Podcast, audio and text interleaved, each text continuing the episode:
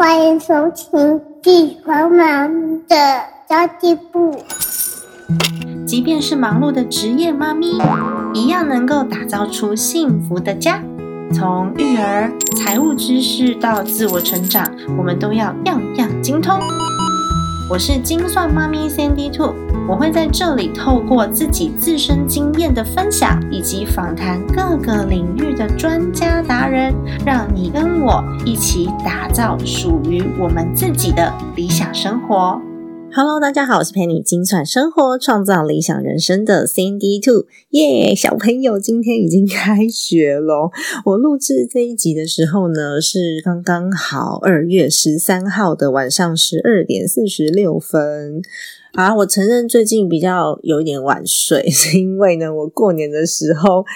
就是一直在追朋友推荐的《如懿传》，我就想说啊，推荐我那么久了，可是我每次看那八十几集，我就想说，天哪，这也太难追完了吧！我千万不要开始，不然的话就会耽误到我后续的工作。我就想说啊，那过年的时候来追好了。没想到。我从呃年假开始放，一直到今天晚上，我都还在看，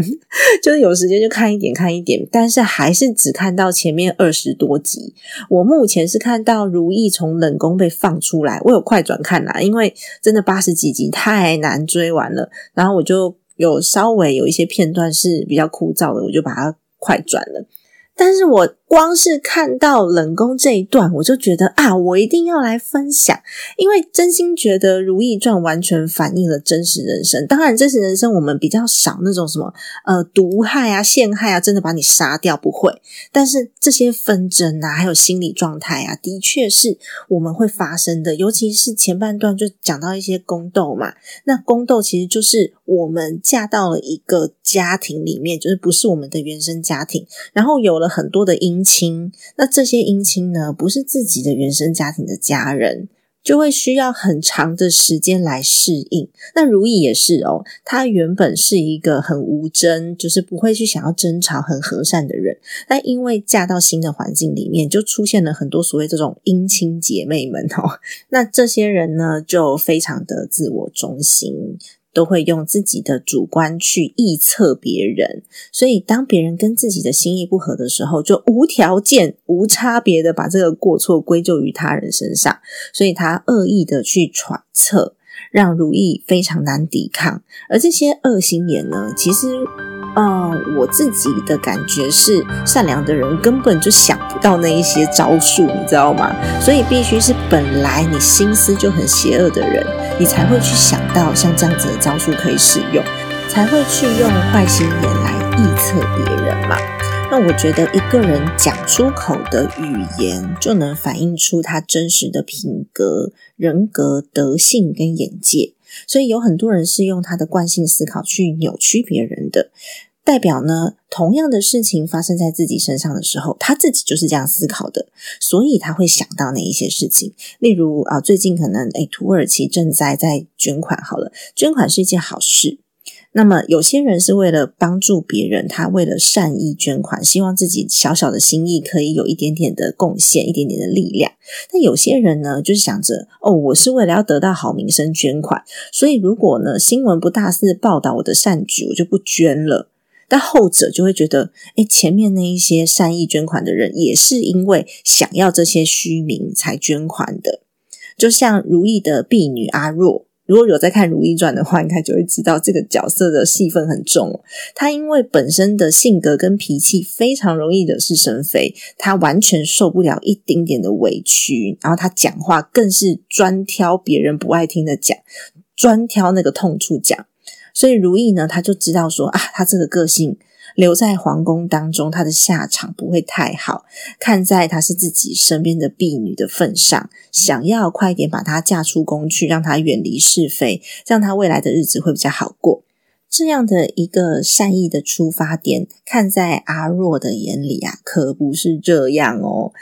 阿若呢，他就恶意解读成，他觉得如意是嫉妒皇上喜欢他，才要把他送出宫的，而。单凭皇上喜欢他这件事情，也是他自己臆测的，根本没有证据可以证明皇上喜欢他。他的内心演了一出大戏，然后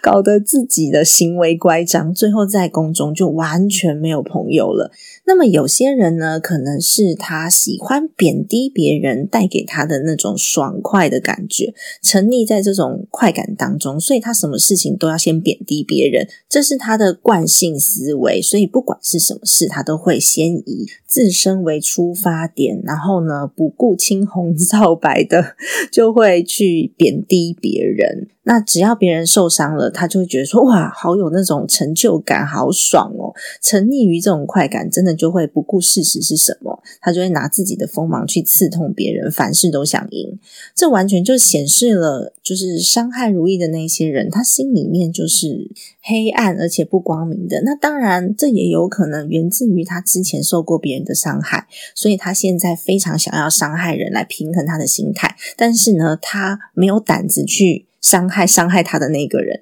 所以他只有胆子去伤害善良的人，有很多是这样子的人哦。所以呢，如意的善良就被讲成是惺惺作态，他跟别人友好的往来就被讲成收买人心。更糟糕的是，他的无私被解释成城府很深。但是说这些话的人啊。坦白说，都是没有善念心思的人，因为他们很难相信世界上真的可以有人是伪善的，所以如意的本善就变成了伪善。那他的呃讲好话就是口不出恶言呐，就成了道貌岸然，不跟人计较，反而让大家都摸不透他。那他越幸福，就越遭人嫉妒，因为这些与人为恶的人，他们其实根深蒂固的就觉得这个世界上不可能有善良的人哦。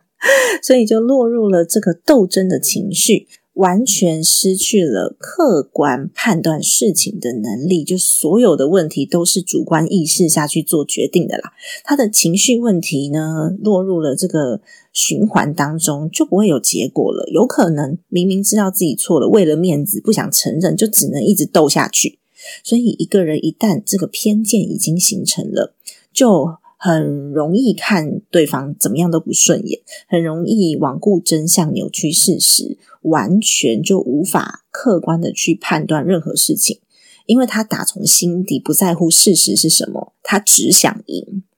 就跟嘉贵妃一样啊，无时无刻都想要如何陷害那些得宠的妃子，他没有办法随喜别人的成就，所以呢，只要这些妃子越得宠，他就越想要害他。看对方怎样都不顺眼，这就是罔顾真相、扭曲事实、一心想赢。而且他还深深的认为他身上所有的悲剧都是别人害他的，但事实上呢，那是他自己害自己的，只是他不自知，他没有自省能力而已。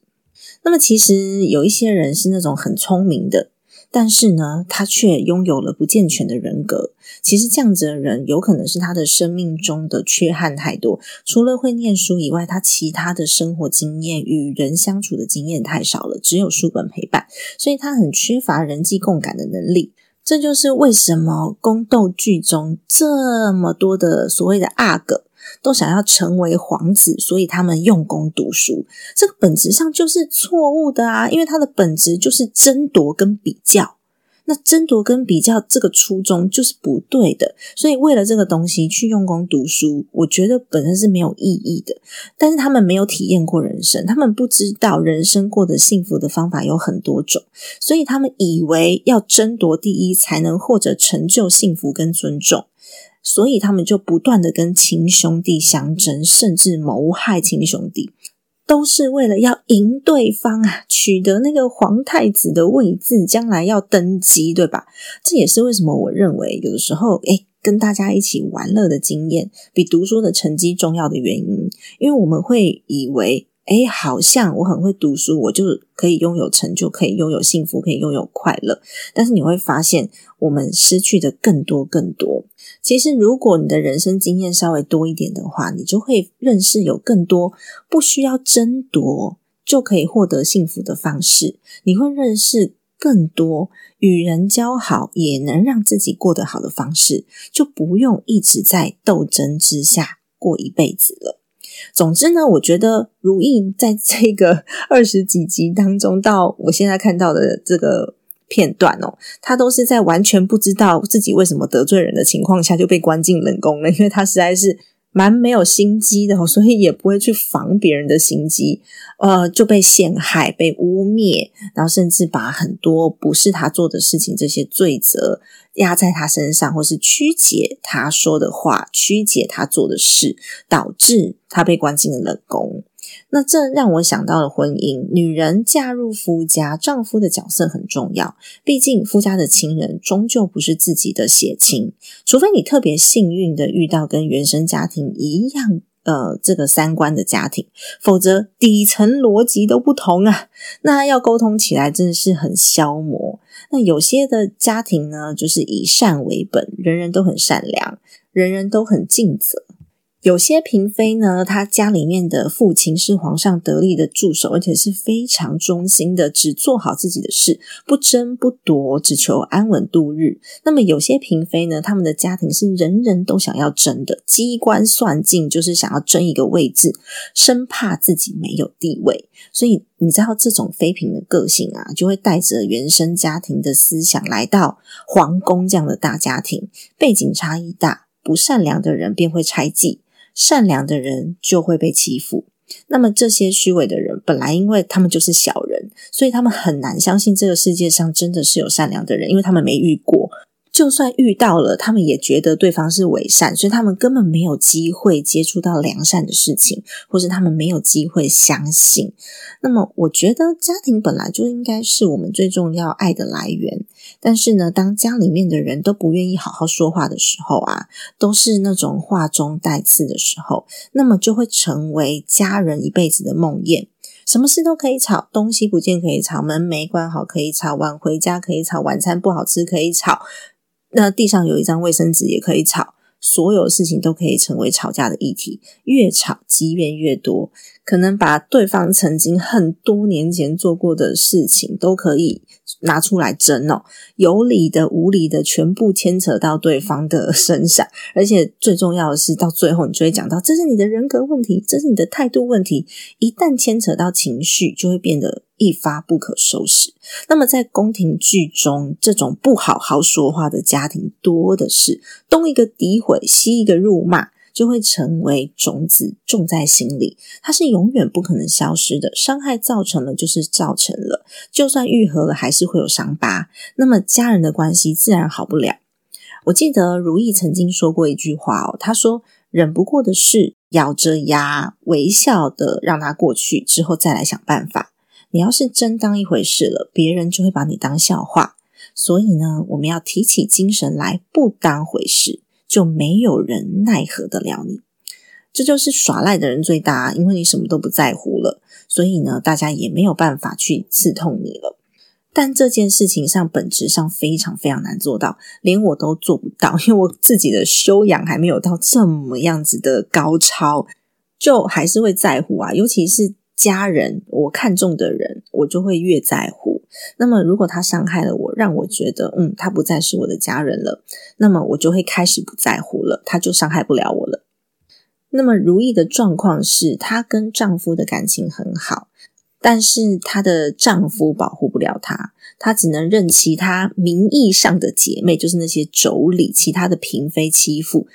算计他，算到冷宫去了，都没有办法来给他一个公道。然后就这样子过了三年，他才。呃，沉冤得雪，那三年真的很长诶尤其是被关进冷宫那个环境里面，你说这是不是婚姻的困境跟人生的困境呢？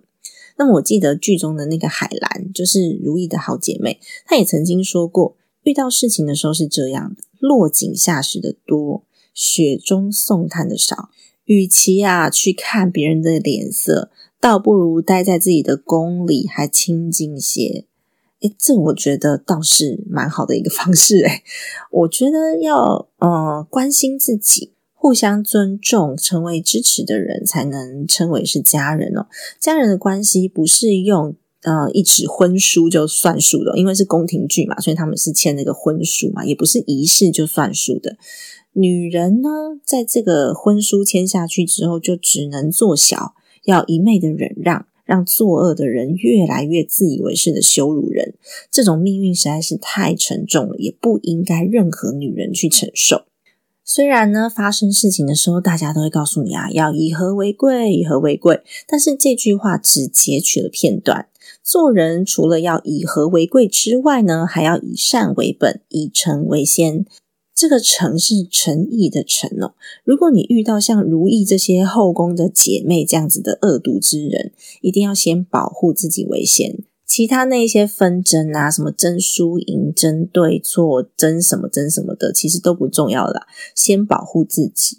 其他那些是是非非啊，一定要争输赢啊，争对错啊，然后呃，到底是什么样子的原因啊？其实都不重要了，先保护自己哦。但很重要的一点是，不要因为被伤害就下怨报复，因为我觉得这个世界上终究善良的人比不善良的人多一些。不要让自己成为那个不善良的人，必要的时候吃点亏，让对方觉得自己赢了，没关系的，赶快远离是非。你会轻松一点哦。被不重要的人误会，那就算了，把自己的日子过好。这种不重要的人就不要再相见哦。那些不爱你的人，甚至刻意伤害你的人，在你的生命当中，你就把它当成一个波澜涟漪。那最重要的还是自己的日子要过好啊，自己每天都要开开心心的，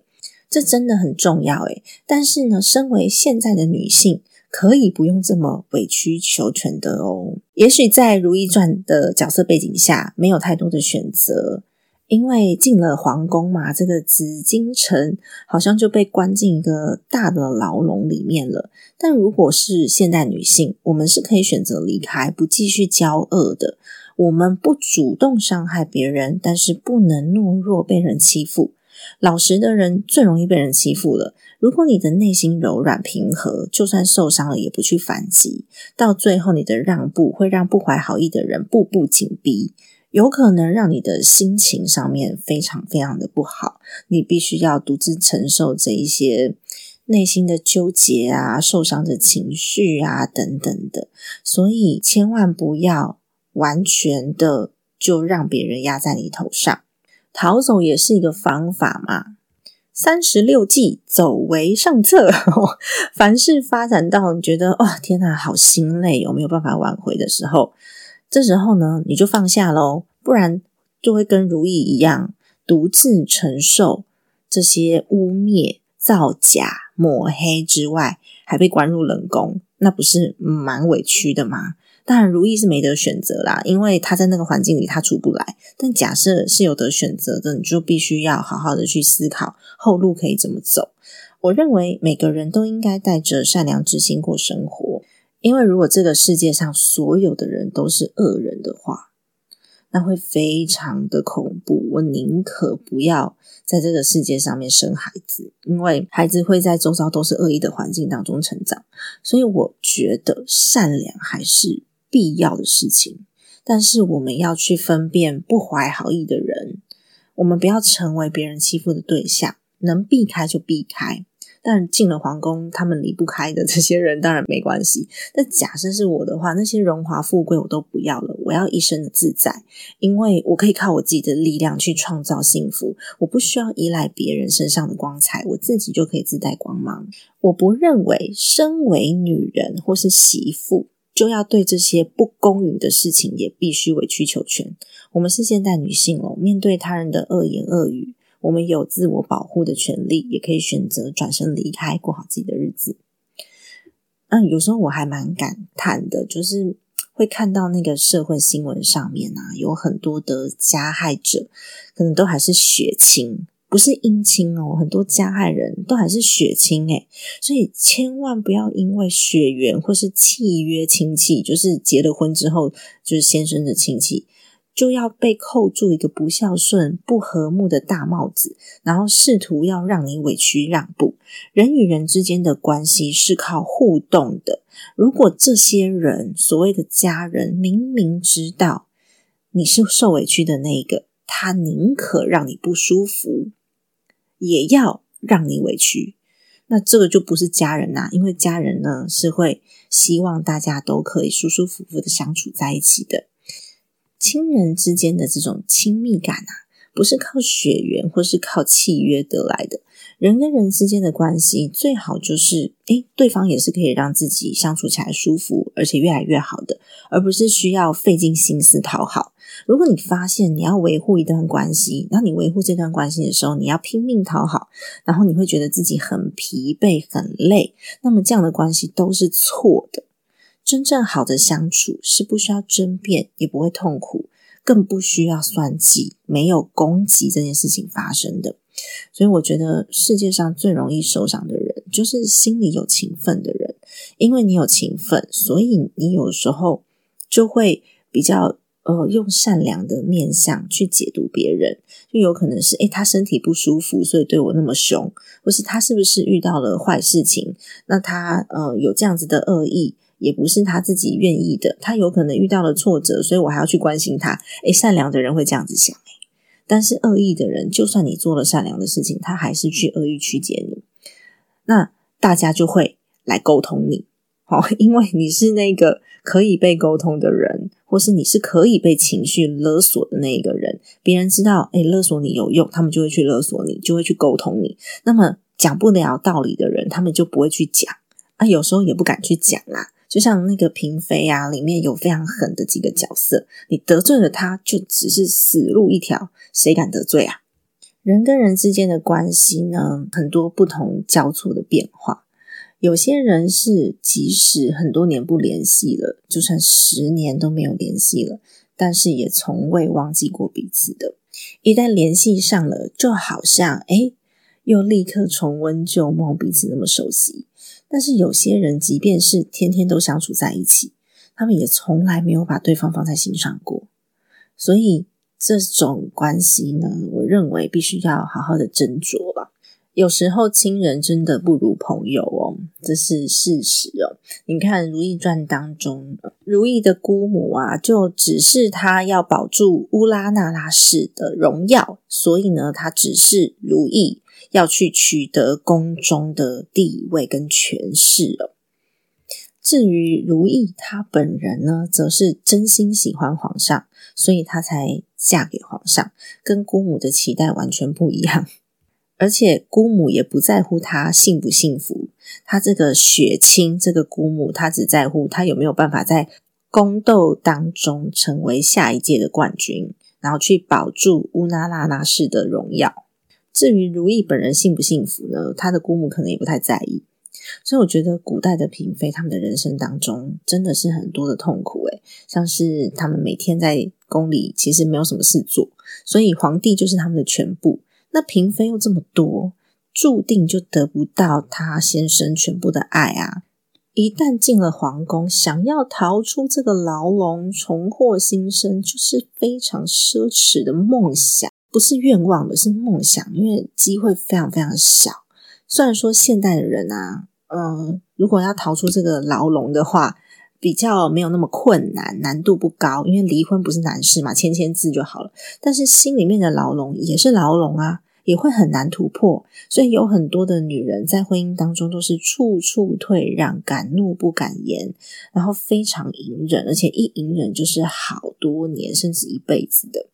我曾经在一个那种靠北婚姻的那那一类的群组里面看到一个案例，她就是一个人格不健全、没来由看到人好就不开心的小姑。因为他嫉妒嫂嫂很幸福，然后呃嫂嫂的事业也还蛮有成就的，所以他因此就用一些家庭琐事来挑拨嫂嫂跟哥哥之间的感情。那当然就是自己的哥哥嘛，从小就很疼妹妹啊，所以他就觉得我妹妹一定不可能这样，在我眼中的妹妹不是这样的，所以他要太太多加忍耐，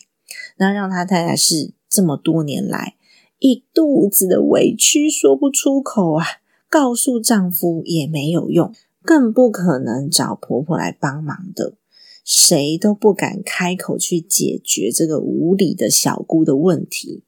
因此呢，这个女生，这个太太，她在夫家就呈现一个完全孤立无援的状态，没有人可以给她依靠，也没有人相信她。那么过了很多年之后，小姑因为恃宠而骄，她越来越过分了。她就觉得哇，就是耍这个自己的嫂嫂很很舒服啊。然后就觉得超有成就感的，于是做出了一些不太